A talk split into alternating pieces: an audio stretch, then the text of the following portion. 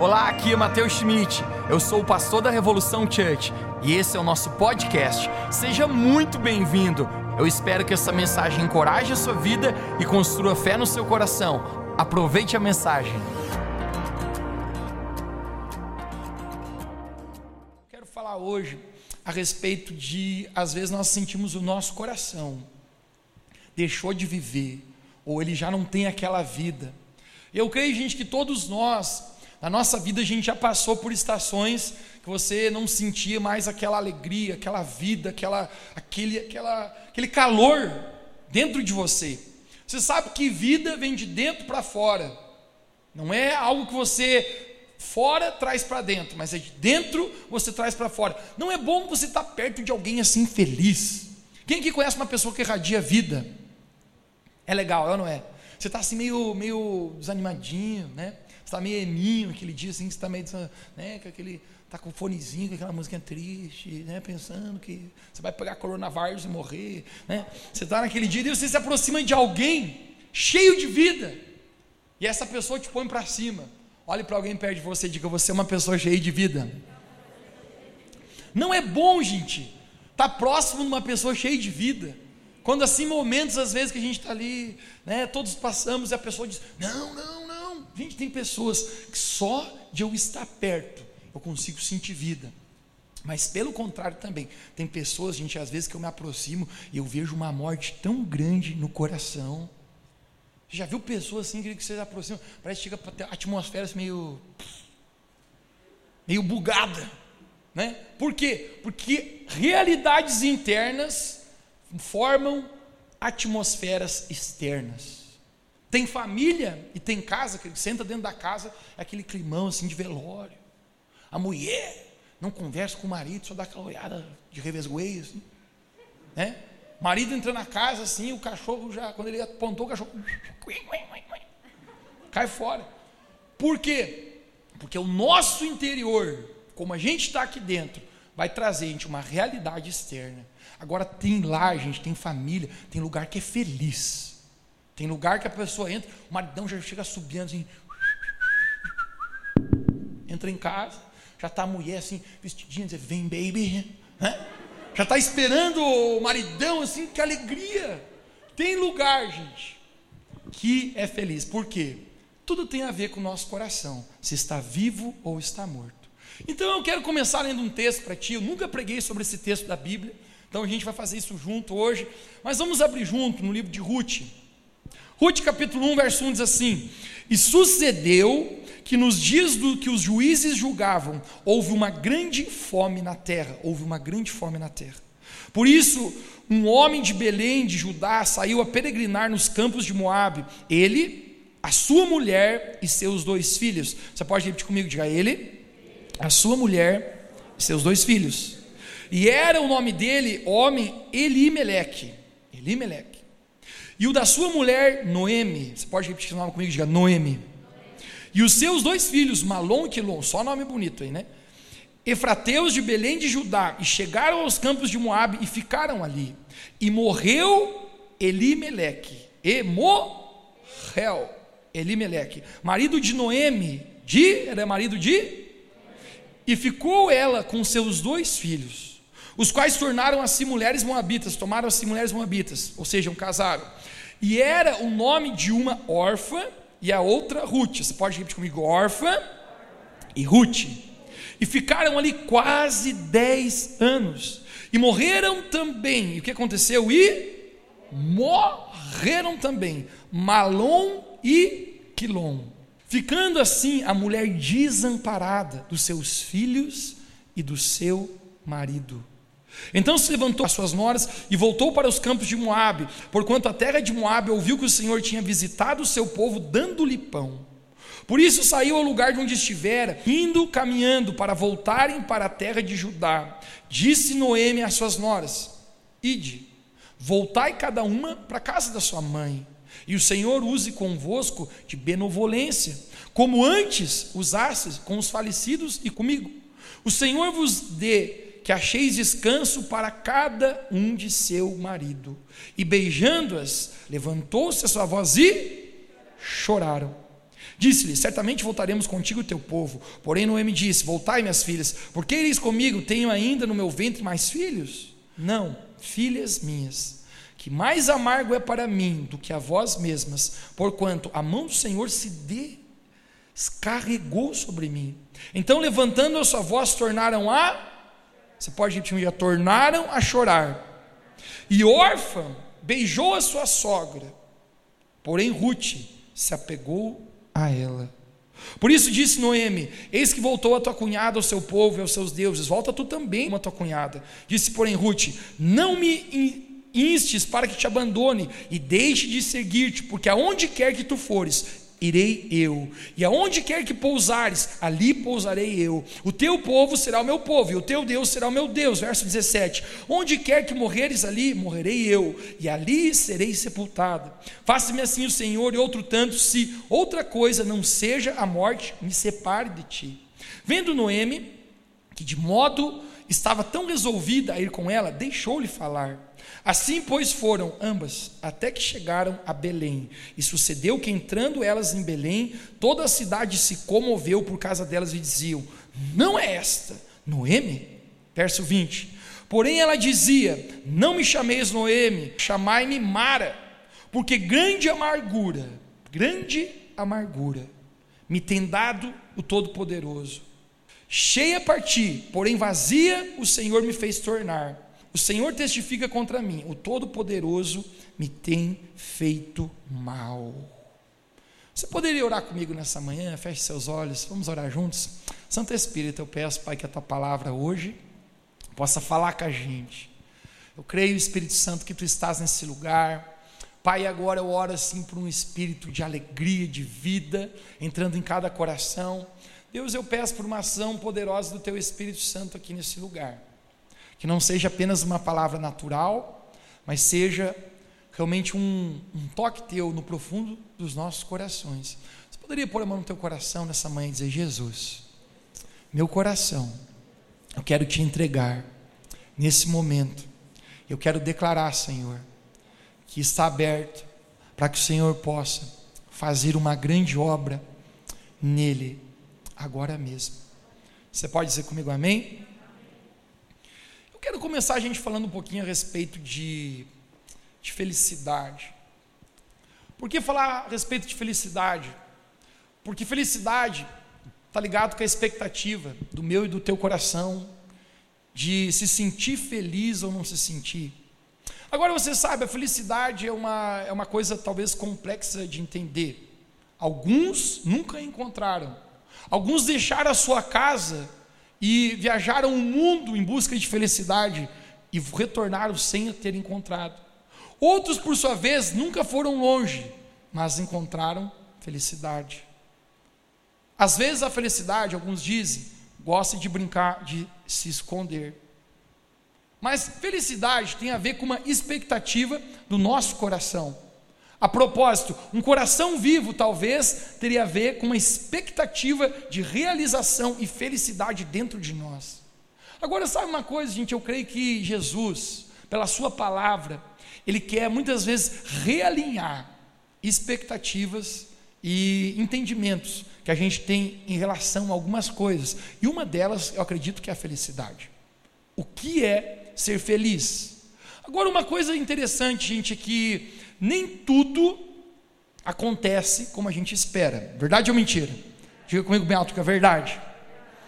A gente acabou de ler um texto aqui muito precioso, contando a história inicialmente de um homem chamado Elimeleque.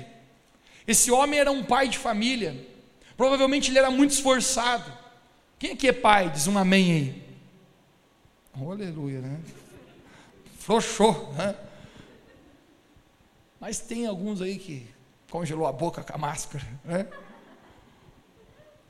Mas esse Elimeleque, eu descubro que ele era um homem esforçado, um homem que amava a sua família e lutava pela sua família. A gente acabou de ler no verso 1 que nos dias que os juízes julgavam, aconteceu uma grande fome. Sabe o que esse Elimeleque faz? Ele pega a sua família e ele sai peregrinar, ou seja, ele sai de em busca de mantimento para a sua família. Ele sabe, se na minha terra aqui está tá tendo fome, não tenho o que comer, eu preciso ir em outro lugar. Eu não vou ficar numa posição pacífica. Mas algo que acontece, gente, aconteceu uma grande fome na terra, algo provavelmente que ninguém esperava. Elimeleque não esperava que a sua família ia sobreviver uma grande fome. Sabe algo interessante, querido? Muitas coisas na nossa vida, às vezes acontece que nós não esperamos. Talvez a tua vida, querido, aconteceu muitas surpresas. A gente pode falar a respeito de um relacionamento que não deu certo.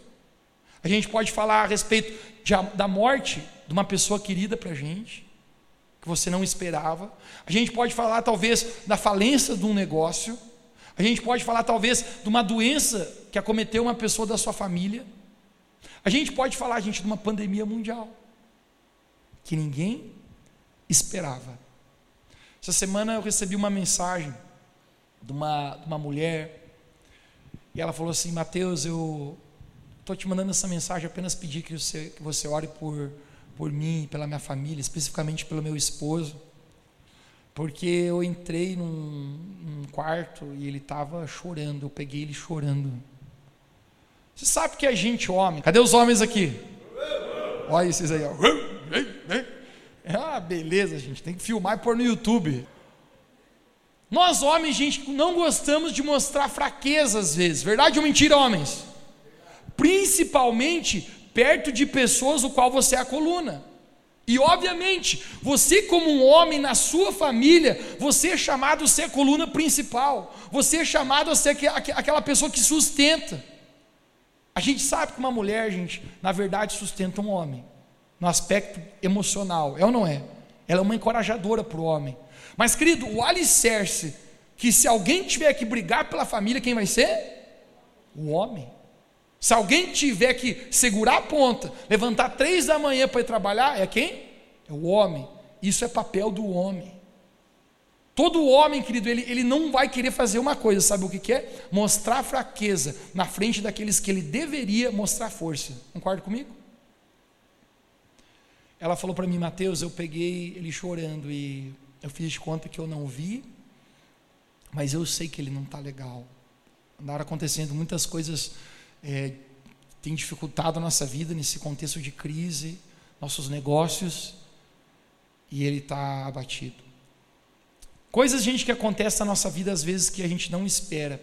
Agora, seja quem for, gente, todos experimentam dor na vida. Eu sei que eu e você gostaríamos, gente, que a nossa vida fosse apenas um mar de rosa, verdade ou mentira? Com certeza, ninguém gosta de atrair para si a dor, ninguém gosta de dizer assim, eu quero sofrer. Eu mesmo sou daquele que digo, o verbo sofrer você só deve conjugar na terceira pessoa. Ele sofre, né? Eles sofrem. Agora eu sofro, nunca conjugue. Né? Vós sofreis, nós nos alegramos, eles sofrem. Porque, obviamente, eu e você queremos estar longe da dor. Agora, uma coisa, querido, seja como esteja a estação da sua vida hoje, todos nós já passamos, ou é, provavelmente a gente experimenta dor na nossa vida, por mais que a gente tente evitar. Agora, nesse momento, gente, é, entra em cena, aqui na história que a gente leu, uma mulher chamada Noemi. Vou contar até três, se diga comigo, Noemi. Um, dois, três. Noemi, a Bíblia fala no verso 3 de Ruth capítulo 1, a gente acabou de ler, que e morreu Elimeleque, marido de Noemi, e ficou ela com seus dois filhos. Ela perde seu esposo. Algo que provavelmente também não esperava. Mas se você parar e continuar lendo, a coisa vai continuar a enfeiar. Porque se já está difícil, talvez é, eu fico pensando, ela criando seus dois filhos, provavelmente pequenos. Porque aqui fala que depois se passaram 10 anos e eles casaram. Tenho conversado, gente, com muitas mães que nem não tem o seu o pai dos filhos por perto. E sabe algo que eu descobri, cara? Um desafio muito grande, você criar filhos sem ter um contexto familiar. Tem mães que são verdadeiras heroínas e tentam suprir a necessidade dos filhos e fazem papel de pai e de mãe, talvez pais que fazem papel de mãe e de pai também, se inverte às vezes. Mas sabe uma coisa que eu descobri, gente? Nunca é o suficiente. Porque quando Deus cria a família, Deus sabia exatamente papéis que o homem supriria no filho e papéis que a mulher supria nos filhos. Toda criança, todo filho que não cresce com a figura do pai e da mãe, ele pode ser restaurado por Jesus, porque essa é a chance. Mas de outra maneira, querido, existe uma lacuna sobrando. Talvez se você viveu nesse contexto, você sabe do que eu estou falando. Mas talvez Noemi tenha um contexto difícil, porque ela vai criar dois filhos sozinha. Seu marido morreu. Quão dificultoso é isso? Mas se não bastasse acontecer isso que ela não esperava, a Bíblia fala que passa 10 anos e seus dois filhos, Malom e Quilom, contar até três, você fala esses dois nomes comigo. Um, dois, três. Você pode dizer mais rápido você acordar? Um, dois, três. Malom devia ser mais malom, mais mala assim, né? E o quilom mais gordinho, tinha uns quilomzinho a mais, né? É o que eu fico imaginando na minha mente fértil ao ler a Bíblia. Mas a Bíblia fala, gente, que os dois também morreram. Agora você consegue imaginar, querido, o contexto? Ela agora ela é uma viúva, ela já não tem os seus filhos também. Alguns dizem, querido, que é triste perder pai e mãe. É ou não é? Eu, eu graças a Deus, ainda tenho-os comigo. Talvez se você perdeu, gente, você já sabe a respeito disso. Mas alguns dizem que muito pior que você perder seus pais e sua mãe, que a proposta é o curso natural da vida. A pior coisa é você perder filhos. Porque realmente isso que você não espera. Porque o curso natural é o que? Morre primeiro os seus avós, depois os pais, depois os filhos, e assim vai indo. Todos nós aqui nessa terra, querido, uma certeza você tem quando você nasce: que um dia você vai morrer, exceto que Jesus voltar antes. Né? Obviamente eu também não, porque eu tenho a vida eterna com Cristo aqui na terra, né? Mas você vai. Eu não, porque eu tenho até a fonte da juventude que Deus já me deu, imagina 19 aqui, pleno estado de conservação dessa, zero km. Mas se morre Malom e Quilom, você fica imaginando, ela é uma viúva e agora não tem filhos, ela tem duas noras. Gente, nora com sogra é para quebrar. Você já viu o relacionamento de nora com sogra? Me, ainda duas. Algum tempo atrás, uma falou assim: Mateus, comprei uma cama redonda para minha sogra. Por quê? Porque cobra dorme enrolada. Mas o simples fato, gente, que a gente começa a ver que quando todo mundo morre, essas besteiras que eu falo para ti só para você rir, tá? Não, não leve a sério, tá, gente, né? O pastor falou que as sogras são umas cobras, né? Não aprenda as coisas ruins, querido, aprenda as coisas boas, né? Mas a gente consegue entender, querido, que nesse momento que morre seu marido e seus dois filhos, elas começam a passar por uma grande crise no coração. Parece que algo que estava vivo dentro delas morre.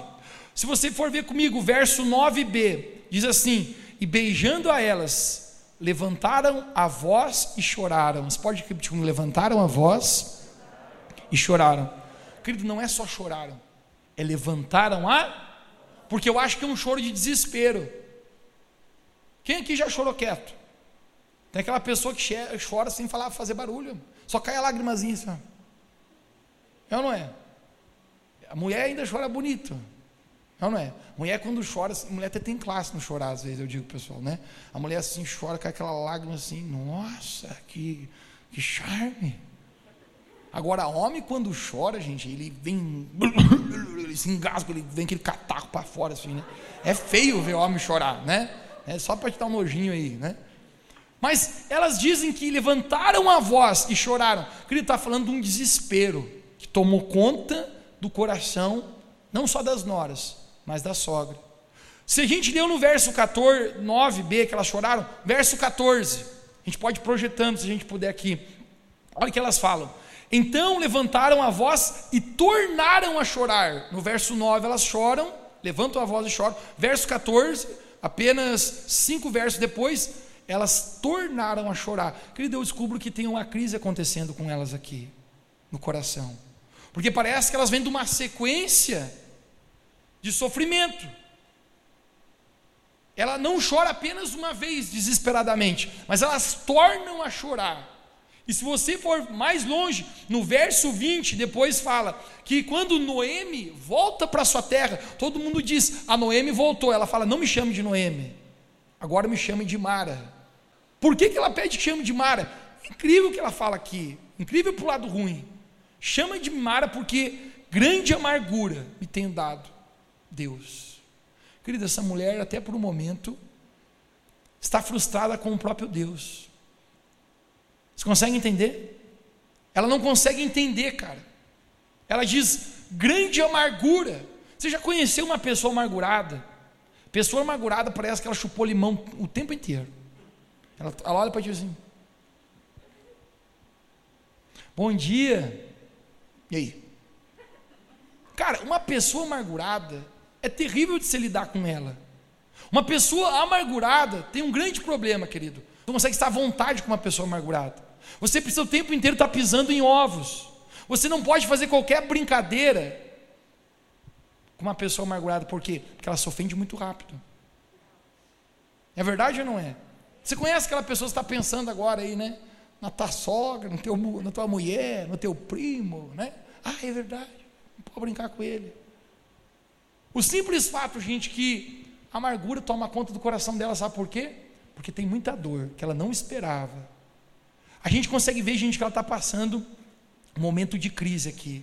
Agora, muitas pessoas, gente, mediante a dor, elas permitem que o seu coração morra. Eu falei para ti agora há pouco que é inevitável que às vezes a gente enfrente dor, coisas que a gente não espera no nosso coração. Mas muitas pessoas, no meio da dor, elas permitem que o seu coração, a sua alegria, a sua esperança, a sua vida, dentro delas morram. E esse aqui é o primeiro ponto da minha mensagem aqui, que não demora hoje de manhã. Creia sempre e nunca desista. Você pode dizer comigo, diga, creia sempre e nunca desista. Gente, uma história que eu gosto é do homem da floresta com o canivete. Sabe que história que é essa aqui? Tinha um homem, ele, ele morava na floresta, ele tinha um canivete, e um dia ele encontra um leão. Quando ele encontra o leão, como diz quem tem juízo, corre. E ele começa a correr, fugir daquele leão. Obviamente, isso aqui é uma história figurativa, mas ele está correndo com aquele canivete que ele saca do seu bolso e perna para quem tem, e o leão está atrás dele, até o momento que ele se esconde atrás de uma árvore. E nesse instante, ele ora e ele diz: Deus, se o Senhor está torcendo para mim, quando o leão chegar aqui, que eu dê uma canivetada nele e ele morra. Agora, se o Senhor está torcendo para o leão, que ele me mate só numa bocada. Agora, se o Senhor não está torcendo para ninguém, senta aí que a briga vai ser feia. O que, que eu estou tentando dizer com isso, gente? Que a gente precisa lutar na vida. A vida só é dura para quem é mole. Às vezes, gente, no meio da dor, a gente fica esperando que a gente seja ma massageado no nosso coração e haja um sentimento de comiseração. E se você achava que essa palavra é para passar a mão na sua cabeça, não, é para te mover. Quem pode dizer amém? amém? Às vezes, a gente precisa entender que a gente precisa lutar. Às vezes a gente precisa entender que o que aconteceu na minha vida não era o que eu gostaria, mas nem por causa disso. Eu vou parar de acreditar, de lutar de crer naquilo que Deus tem para mim. Agora não aceite, gente, no seu coração morte. Sabe por quê? Porque a Bíblia fala que Jesus veio para um propósito: trazer vida e trazer vida em abundância. Você pode pôr a mão no seu coração e dizer: Jesus veio para trazer vida e vida em abundância. O apóstolo Paulo entendeu isso de uma maneira tão poderosa que no livro de Coríntios, 2 Coríntios capítulo 4, ele fala uma das coisas, querido, mais preciosas. O apóstolo Paulo talvez entendeu a história do, do, do homem da floresta do canivete. Porque em 2 Coríntios 4, verso 8, ele diz assim: Em tudo nós somos atribulados, mas não angustiados. Sabe o que ele está dizendo? Aqui por fora a gente está passando muita tribulação, mas aqui dentro eu não deixo o meu coração ficar angustiado. Ele fala, perplexos, mas não desanimados.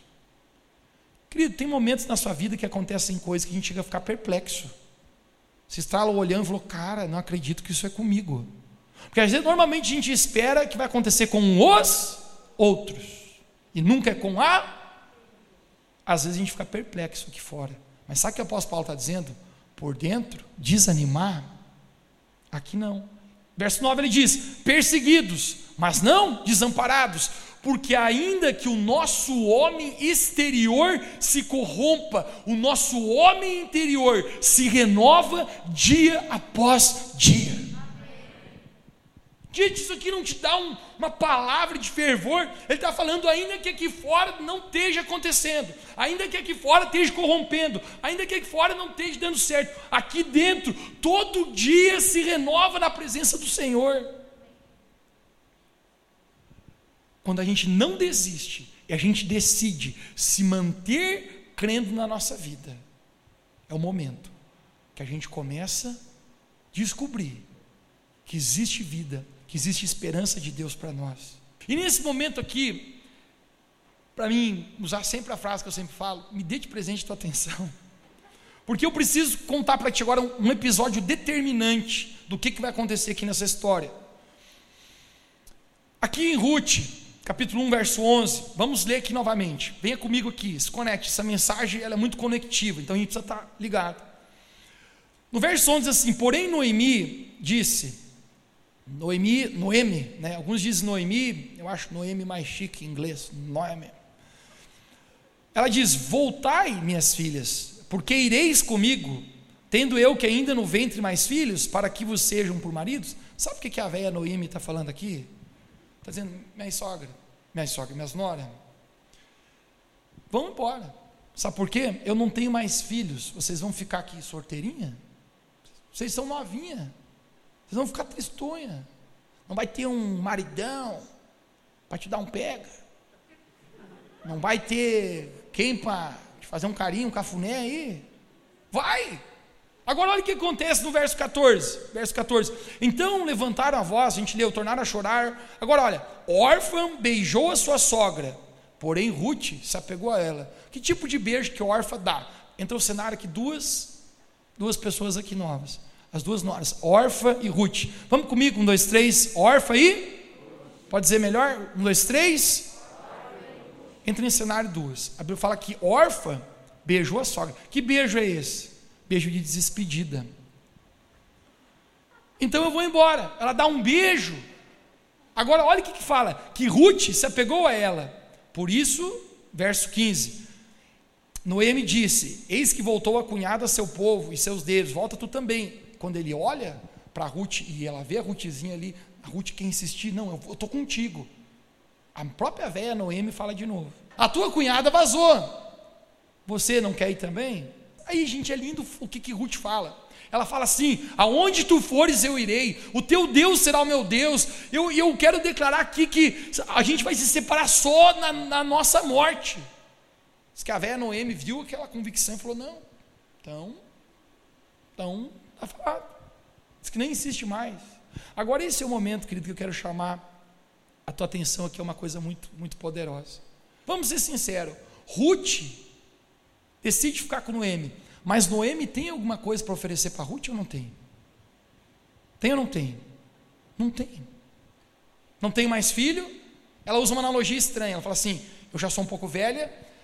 Eu posso, por exemplo, ter um outro marido e depois ter um filho com ele e te dar um outro marido? Em outras palavras, ela está dizendo? Eu não tenho nada para oferecer para você. Agora, sabe o que, que Ruth fala? Eu não vou desistir.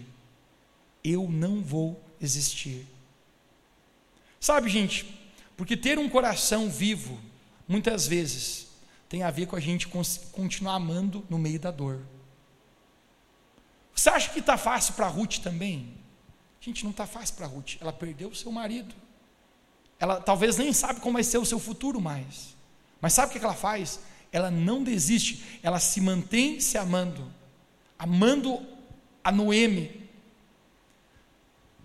Fico pensando, querido, que as pessoas mais problemáticas que eu conheço são pessoas que não conseguem ver nada além do seu próprio umbigo.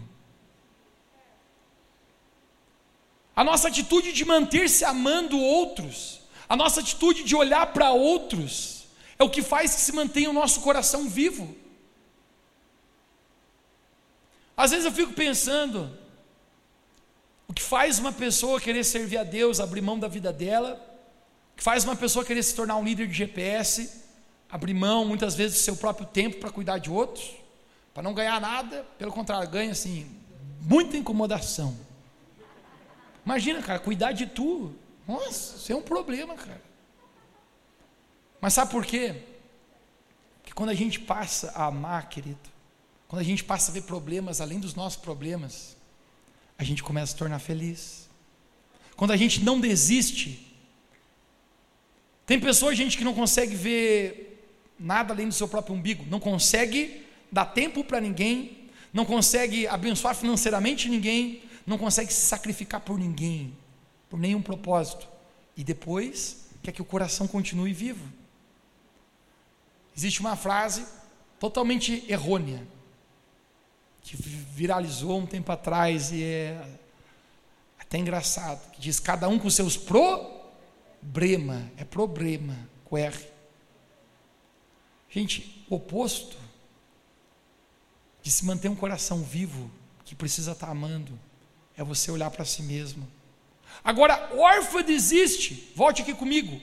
Órfã desiste, ela beija Noemi e nunca mais vai ver Noemi. Agora deixa eu falar para ti. Sabe quando que você vai ver o nome de órfã novamente na Bíblia? Nunca mais. A gente não tem notícia mais do que, aconteceu com ela. Evaporou, que nem diz outro. Sabe por quê, querido? Porque pessoas que desistem, o próprio Deus faz questão de apagar. Se tem uma coisa, cara, que Deus abomina, é pessoas que desistem, que desistem na jornada. A gente nunca mais ficou sabendo o que, que aconteceu com órfã. Mas por um lado, a gente vê Ruth dizendo aqui: eu vou continuar eu vou continuar crendo, eu vou continuar contigo. Quem entende o que eu estou falando aqui pode dizer amém aqui nessa manhã. Quando a gente continua crendo, a gente continua se mantendo. Jesus nunca disse, gente, que seria fácil. Mas deixa eu falar algo para ti. Jesus prometeu que sempre estaria conosco. Jesus prometeu que em todos os dias, até a consumação dos séculos, Mateus capítulo 28, ele estaria conosco.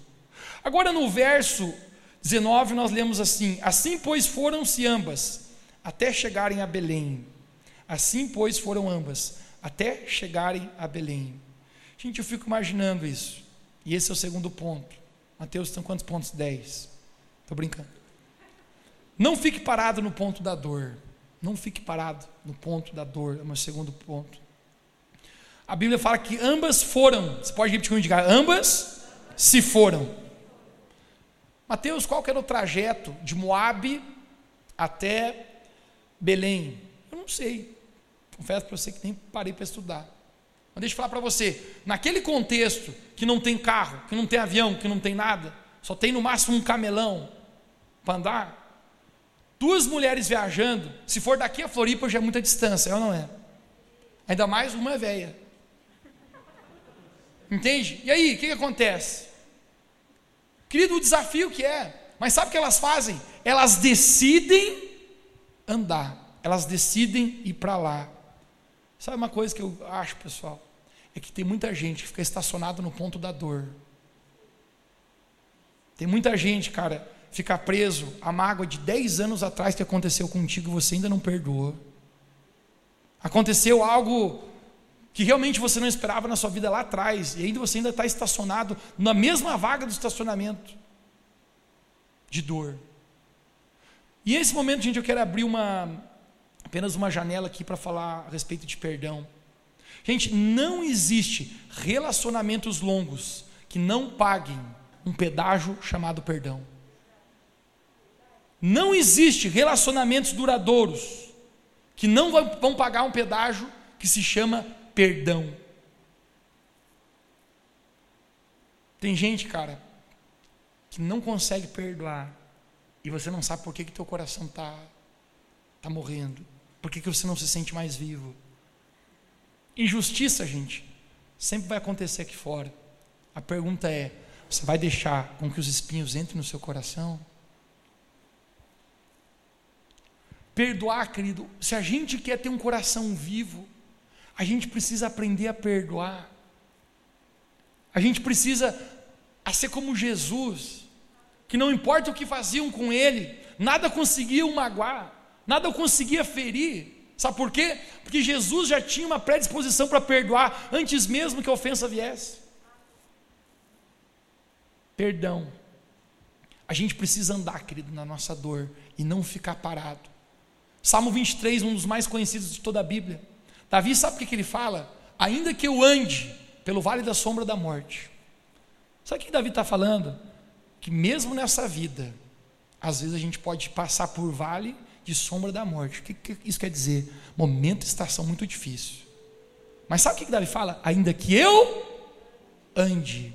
Diga para alguém perto de você, diga, você precisa andar. Diga, pode dizer, você precisa andar. Pode pegar com máscara, ninguém vai passar coronavírus, ninguém tem aqui, gente. Você precisa andar, não fique parado no ponto da dor, gente. Por quê? Porque coisas ruins ainda po podem até visitar minha mente, mas eu não vou deixar com que elas criem uma casa aqui na minha cabeça. Por quê? A Bíblia fala: vou trazer à minha memória as coisas que me trazem esperança. Agora o cara fica trazendo a memória: ah, me avacalharam 10 anos atrás. Aquele traste está com outra. Cara, coloca na tua mente aquilo que te traz esperança.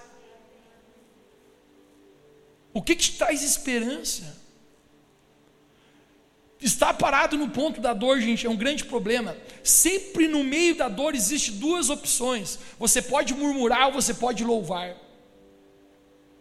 Você pode voltar a sua boca para reclamar, para murmuração, ou você pode decidir, no meio de tudo isso aqui, eu vou adorar a Deus. Quero fazer algo aqui que eu não sei se vai dar certo. Tem um pedestal aqui, por favor, nossa equipe de som. Está sustenido? É, isso mesmo. No meio da dor, você pode murmurar,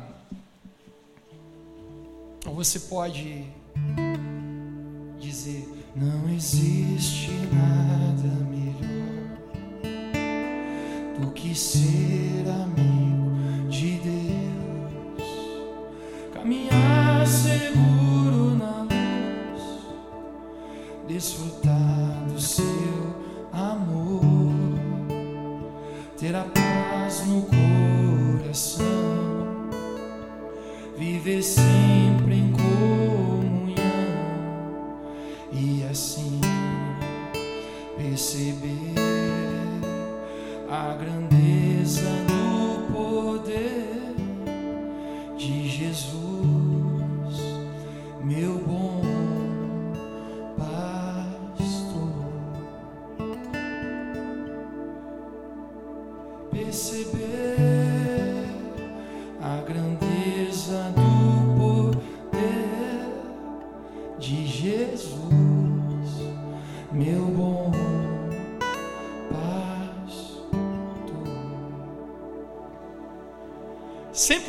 dor, a gente tem a possibilidade de murmurar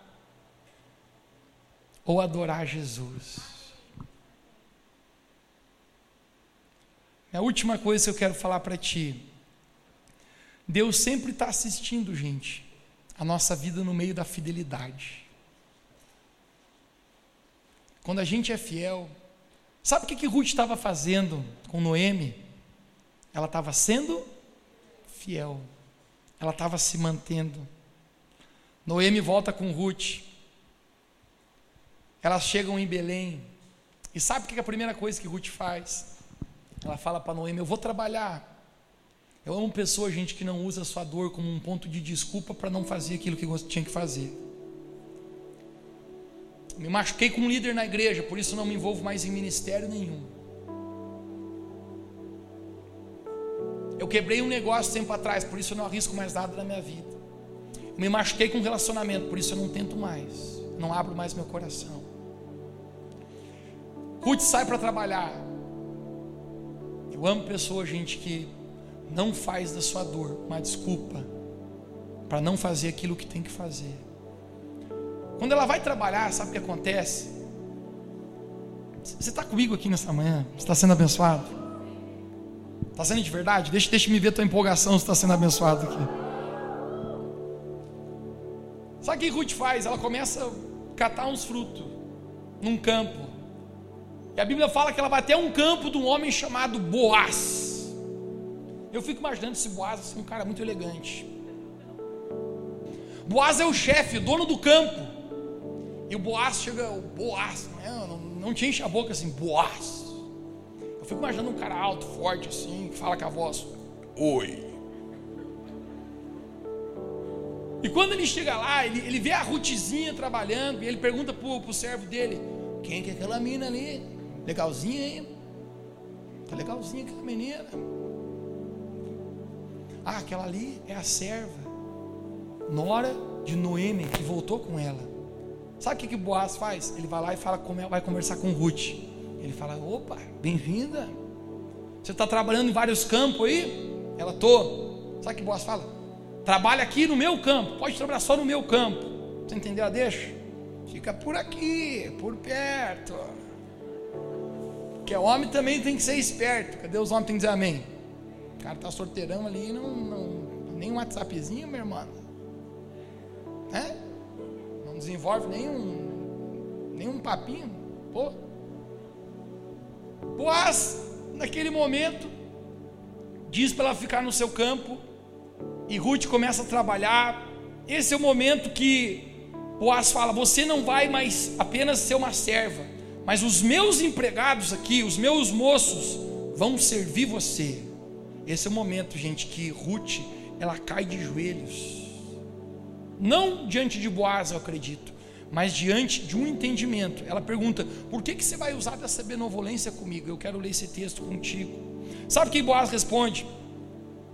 Isso em Ruth capítulo 3, verso 10. Então ela caiu no seu de rosto à terra e disse: Por que essa graça dos teus olhos comigo? Verso 11. Respondeu Boaz. Olha o Boaz aqui, gente. E disse-lhe: Bem se me contou quando fizeste a tua, o que fizeste a tua sogra, depois da morte do teu marido, e deixaste ao teu pai e à tua mãe e a terra onde nasceste, e vieste para um povo que antes não conheceste. Agora olha o verso 12, olha o verso 12, olha o verso 12, gente. O Senhor retribua o teu feito e te seja concedido pleno galardão da parte do Senhor Deus de Israel, sobre cujas asas te vieste abrigar. Gente, sabe o que eu consigo ver aqui que Boaz está falando? Ruth, você continuou crendo, você não desistiu, você não parou no seu ponto de dor, você avançou. Ruth, você foi fiel. É o Senhor que está te abençoando, porque Deus assiste fidelidade. Querido, entre muitas coisas nesse mundo, deixa eu falar para você: Deus assiste fidelidade da nossa vida. Quando a gente se mantém fiel a Deus, quando a gente se mantém crendo, avançando, a história termina engraçada, porque a sogra, nem toda sogra tem apenas toxinas malignas. Essa sogra, gente, era das boas. Sabe o que ela fala para Ruth? Ruth, esse Boaz aí é Boaz. O cara é Boaz. E deixa eu falar, ele é parente do meu marido, Abimeleque. Até errei o nome do camarada também.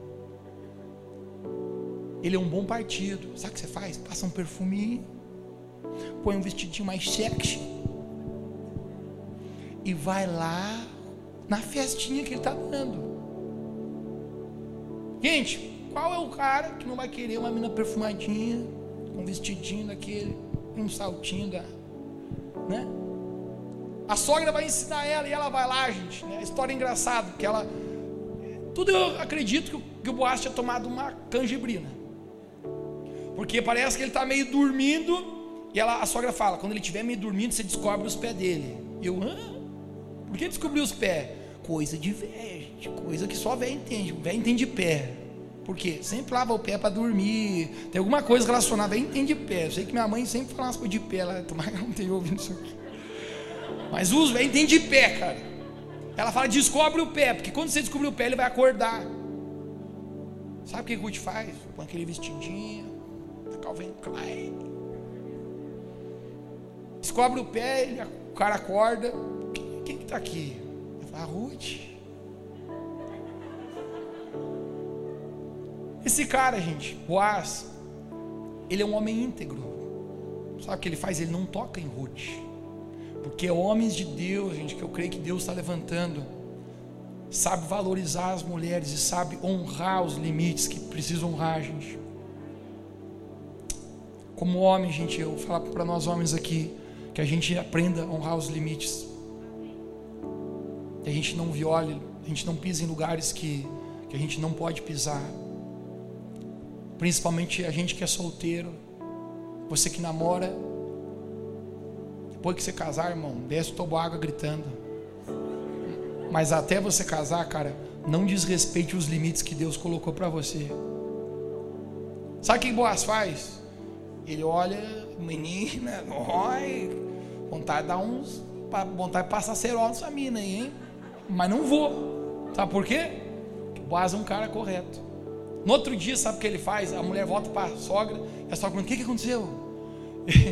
E a sogra falou: É, ele, ele me balançou. E a sogra fala uma coisa assim: Não se preocupe, que ele vai completar o seu intento.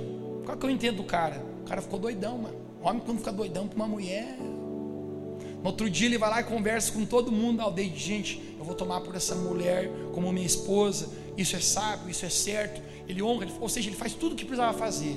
E ele toma Ruth aí por esposa. Ruth, gente, que estava desacreditada talvez pensava: o que, que vai ser da minha vida? Meu coração vai tornar a viver, os propósitos, os sonhos vai dar certo. Encontra um maridão. Mas sabe o que acontece aqui, querido? Deus assiste fidelidade. Ruth está muito feliz agora. Imagina, com o Boaz, dono do ricão, esposo do ricão, bonitão, ama ele. Ele ama ela. Encerrando, a história qual é? E Noemi. Está esquecida na história, gente? E esse é o último ponto que eu encerro aqui. Olha só isso aqui, ó. Pode parecer que Deus esqueceu, mas Ele nunca se esquece. A Bíblia fala em Ruth capítulo 4. Assim tomou Boaz Ruth, ele foi por mulher e a possuiu. O que, que é possuiu? Tchaca, tchaca na butaca, gente, isso mesmo. E o Senhor lhe fez conceder e deu luz a um filho. Já passei 11 minutos do meu tempo. Você está apressado ou se eu posso terminar aqui? Você gosta, né? Você gosta dessas coisas, besterol, né? Sei que você gosta. Agora olha aqui. E as vizinhas lhe deram um nome, dizendo: A Noemi nasceu um filho, e lhe deram por nome Obede. Esse é o pai de Jessé, pai de Davi. Sabe o que acontece, querido? Ruth tem um filho que é levado a Noemi e fala: Noemi, seu neto. Alguns dizem, querido, que algo especial é netos. Quem aqui já é avó? Já é avó. Parabéns. Diz que quando nasce, cara, fica bobo de novo. Volta vida ao coração de Noemi. Mas você acha que é só isso? Livro de Mateus, capítulo 1, verso 5. Mateus, capítulo 1, verso 5. Morreu todo mundo. Passou 10, 20 anos, 30, 50, 100 anos. Boaz morreu. Ruth morreu. Noemi já estava lá, quase um passo. Né? Todo mundo morreu. Mas se passou, gente, gerações e gerações. Mateus capítulo 1, verso 5. Sabe o que vai falar? A genealogia de nosso Senhor Jesus Cristo. Ou seja, a geração, os antepassados. E olha o que, que diz. E Salmão gerou Raabe. De Raabe, não, perdão. E Salmão gerou de Ra, gerou de Raabe a Boaz. Quem? E Boaz gerou de Ruth a Obed, e Obed gerou a Jessé. Sabe quem Jessé gera? Davi. Sabe quem Jesus é chamado? Filho de Davi daquela mulher chamada Noemi, a geração, a descendência do Salvador do mundo, Jesus Cristo, veio ao mundo. Querido, Deus honra Noemi. Sabe por quê? Porque quem não para no ponto da dor, quem mantém crendo, quem se mantém fiel, sempre vai encontrar a fidelidade do Senhor aqui nessa terra, gente. Querido, eu quero encerrar essa mensagem aqui dizendo para você, sabe o que? É momento de a gente levantar o nosso coração. Se você sente o seu coração morto por dentro, você precisa crer, você precisa andar, você precisa ser fiel, você precisa continuar. Você não pode parar no ponto da dor, sabe por quê? Porque até mesmo quando parece que Deus esqueceu, Deus está te olhando. Você pode ficar de pé comigo para a gente orar? Vou fazer uma simples oração para a gente encerrar aqui, gente, mas eu sei que o Espírito Santo hoje está falando ao nosso coração aqui bem forte. Por isso eu gostaria de pedir se pudesse pôr a mão no seu coração. Propósito dessa mensagem, vivo amor, tem a ver com o nosso coração. Eu me deixa apenas fazer uma simples oração por ti aqui, mas uma oração poderosa, gente. Uma oração que eu creio que o Espírito Santo quer trazer vida ao teu coração. Pai, em nome de Jesus, eu quero orar agora, Santo Espírito, que, que o Senhor possa tocar o íntimo do nosso coração, Deus. Santo Espírito, nós reconhecemos o teu agir aqui nessa manhã. Pai, nós nos entregamos a Ti.